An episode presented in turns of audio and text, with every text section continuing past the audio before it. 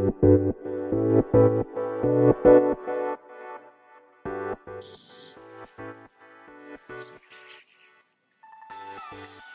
い、始まりました。本を読んでは、独り言ラジオ。私、変な髪型をしたポンコツ薬剤師こと、町田和俊でございます。はい、というわけでですね、今日も読んだんだか、読んでいないんだか、積んだんだか、積んでいないんだか、といった本たちの中からですね、一冊紹介して、ゆるーりと語っていきたいと思います。本日お届けいたします本は、絵本ですね。青い雲というタイトルの絵本でございます。トミー・ウンゲラー作、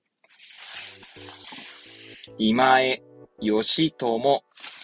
役。えーこちら、ブロンズ新社から2010年6月25日、初版第一釣り発行となっております。では、いつものように、この本と出会ったきっかけ、そして、本書の内容を紹介し、最後、独り言という三部構成でいきたいと思います。はい。まあ、きっかけでございますが、いつものようにですね、こちら図書館で借りてきた絵本でございます。なので、タイトルですね。タイトルと、まあ、翻訳絵本を、まあ、借りる傾向にある私ですので、はい。まあ、こちらですね。釜石市立図書館で借りてまいりました。はい。皆さんこの青い雲っていうタイトルからどんなお話を想像されますか？まあ私ですね、このなんて言うんでしょうっけ、この 普通に本棚にこう入ってる状態でタイトルしか見てないですね。タイトルと、まあその翻訳されたっていうところしか見てないんですけど、まあそこからはどんなお話なのかなと思ったらですね、えー、なんだ、このサムネイルにも写真を載せてますけど、表紙の絵ですね。まあ、これがどうやら青い雲くんなのかな、みたいな。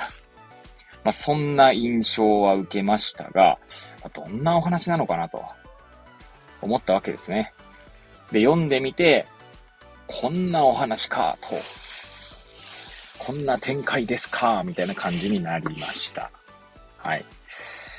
ということでですね、ちょっと本書の内容紹介に行きたいんですけど、こちらですね、特に帯とか、あとは、えーカバーの内側ですね。とか背表紙とかに、えーこの本書の内容をこう紹介するような文章がないので、ちょっとですね、冒頭数ページ、えー読み上げていきたいと思います。はい。どこまで読もうかな、まず。ここまででいいかな。じゃあ、ここまでを、はい。いきますね。最初から数ページ読んでいきたいと思います。昔、小さな青い雲がいた。雲は幸せで言うことなしだ。好きなように好きに生きていて、他の者が何をしているのかなんてちっとも気にしなかった。みんなが雨を降らせようが、青い雲は知らんぷり。大きな雲がみんなして雷で驚かせようとしても、小さな青い雲は笑っているばかり。はい。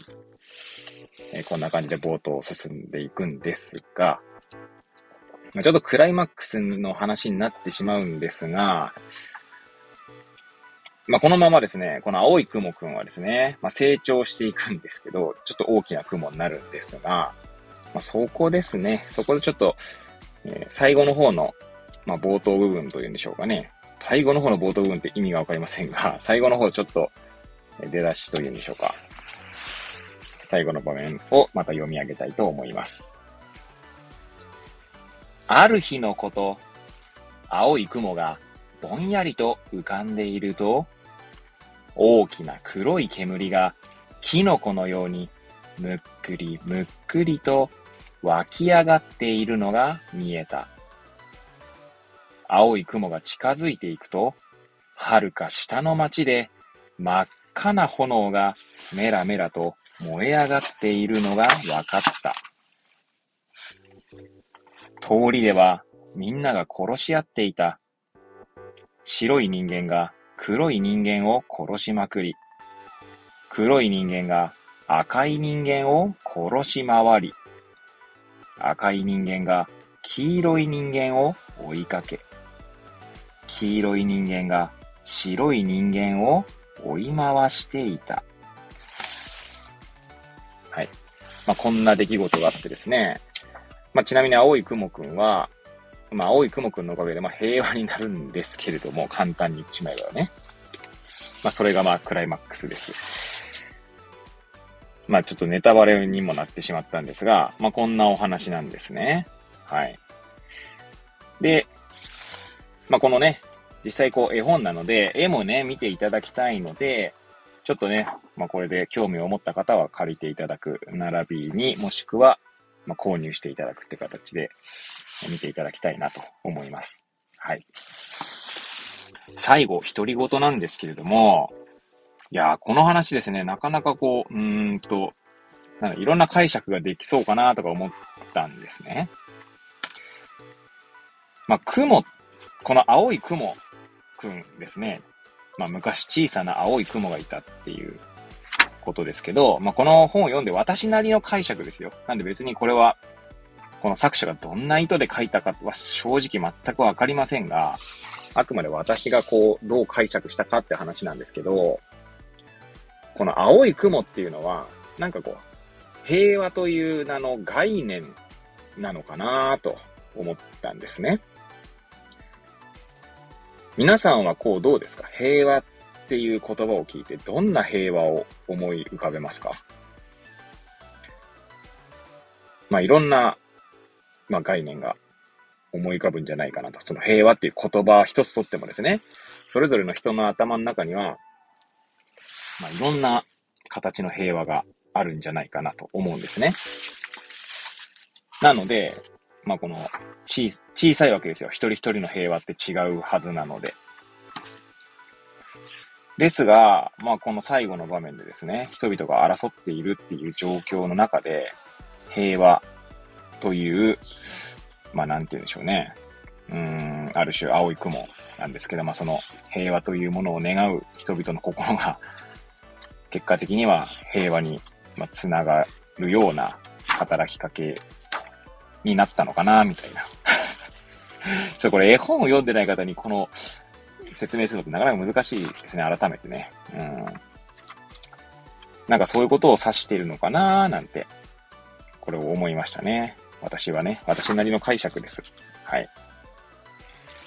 まあ誰も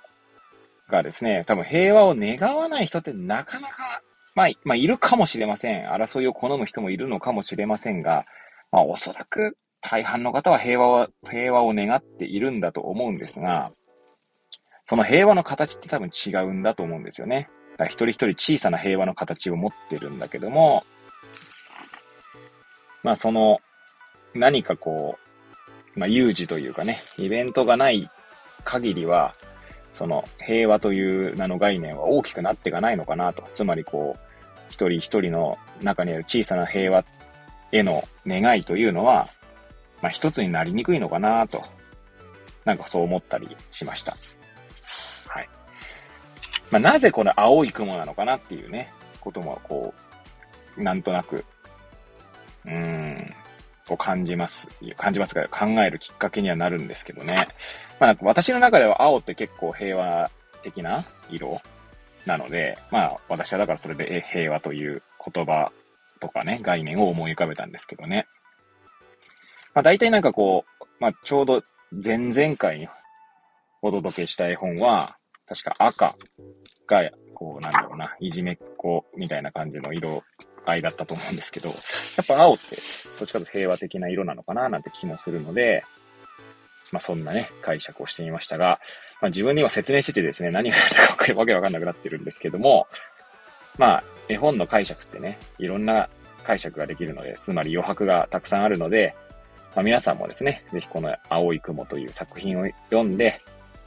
自分なりの解釈を、えなんだろうな、思い浮かべていただければなと思います。はい。というわけでですね、本日は、青い雲というタイトルの絵本をお届けいたしました。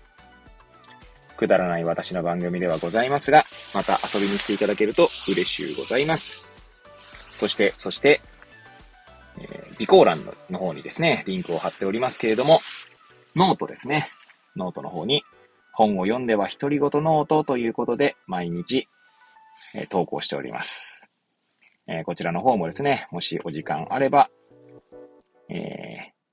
遊びに来ていただけると嬉しゅうございます。というわけで、また次回お会いいたしましょう。ごきげんよう。